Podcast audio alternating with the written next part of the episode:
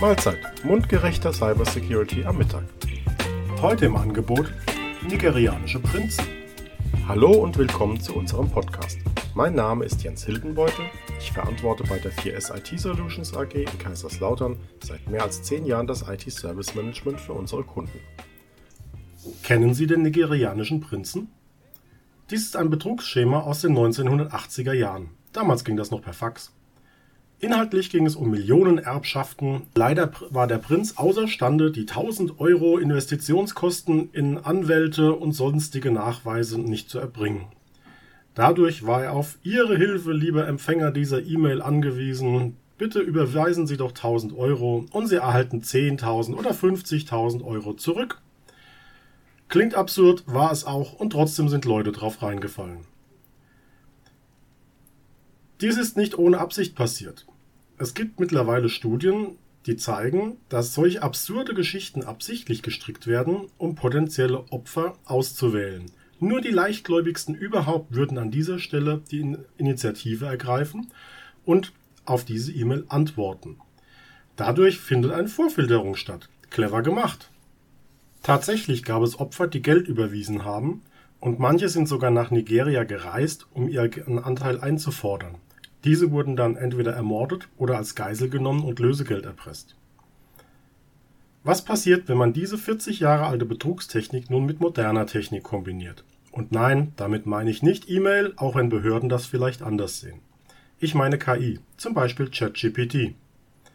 Dazu müssen wir zunächst kurz klären, was ist denn eigentlich eine Chat-KI? Eine Chat-KI ist keine wirkliche Intelligenz, sondern es geht um Wahrscheinlichkeitsrechnung. Es werden große, große Datenmengen, Milliarden von Datensätzen ausgewertet, aus denen dann statistische Lösungen gebaut werden. Das bedeutet, dass nicht die korrekte Antwort tatsächlich die Antwort der KI ist, die Meinung der Mehrheit. Die Gefahr hierbei ist natürlich, dass nun auch die Sprache deutlich geschliffener ist, denn es handelt sich auch hier um die Sprache der Mehrheit.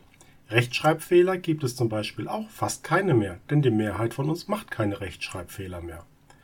Im Resultat entsteht dadurch nur sehr schwer zu entdeckende Betrugsversuch. Nun kann man diese ganzen nigerianischen Prinzen, Milliardenerben oder sogar sowjetische Astronauten, die nicht mehr aus dem Weltraum zurückgeholt werden konnten, aus, ins Reich der Märchen packen und damit belassen. Das Problem ist, und da hat der Volksmund recht, jeden Tag steht ein Dummer auf. Und mit Verlaub, was machen Sie, wenn der für Sie arbeitet? Was kann man nun aber tun? Rundschreiben, Infografiken, bunte Poster im Pausenraum. Diese Maßnahmen mögen den durchschnittlichen Mitarbeiter durchaus ansprechen. Das Problem ist, dass ausgerechnet unsere Zielgruppe hiervon völlig unbeeindruckt bleibt. Auch hier bemühe ich einmal Ergebnisse, die wir bei anderen Kunden bereits ermittelt haben. Statistiken sagen, dass 12% aller Mitarbeiter Phishing-Mails öffnen oder Mails mit dubiosem Inhalt. Das können wir bestätigen. Je nach Wirtschaftszweig liegen diese Zahlen zwischen 10 und 15 Prozent. Und hierbei geht es nicht, ob jemand eine E-Mail öffnet. Hier geht es nur darum, wann dies passieren wird. Es macht also Sinn, Ihre Mitarbeiter regelmäßig zu schulen. Wir verfolgen bei unseren Trainings beispielsweise ein ganzheitliches Konzept. Hier geht es nicht nur darum, dass alle E-Mails böse sind und ganz genau beobachtet werden müssen, es geht auch um allgemeine Aspekte. Wie ist mit den sozialen Medien umzugehen? Wie ist Passwortsicherheit zum Beispiel zu verstehen? Sollte ich meinen Rechner lieber sperren, bevor ich den Arbeitsplatz verlasse?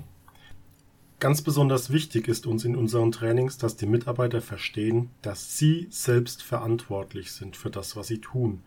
Niemand soll sich auf den Standpunkt zurückziehen, das habe ich nicht gewusst, das geht mich nichts an oder das ist doch mir völlig egal. Jedem Mitarbeiter muss bewusst sein, dass er Teil des großen Ganzen ist und dass sein Fehlverhalten massive Auswirkungen auf die Firma und seinen Arbeitsplatz haben können. Aber was können wir abseits von Training nun wirklich tun, wenn wir solche Mails erhalten? Zunächst Misstrauen, Nachfragen, aber nicht beim Absender. Arbeiten Sie im Zweifelsfalle nach dem Vier-Augen-Prinzip. Lassen Sie einfach noch jemand anderen die E-Mail durchlesen und fragen Sie den nach seiner Meinung. Wirkt das Ansinnen der E-Mail so, als wäre eine Zeitung mit vier Buchstaben Literaturnobelpreis verdächtig, sollten Sie möglicherweise die E-Mail einfach löschen. Und auf keinen Fall antworten. Wenn Sie Ihre E-Mail-Adresse bestätigen, so landen Sie garantiert in der nächsten Runde der Wir greifen Sie an Lotterie. So, das reicht für heute, sonst wird ja noch Ihr Essen kalt. Ich wünsche Ihnen eine gute Zeit und stehe für Rückfragen und Anregungen gerne zu Ihrer Verfügung. Alle Informationen zur Kontaktaufnahme finden Sie im Infobereich diesen Podcast. Über ein Abo würden wir uns freuen. Guten Appetit!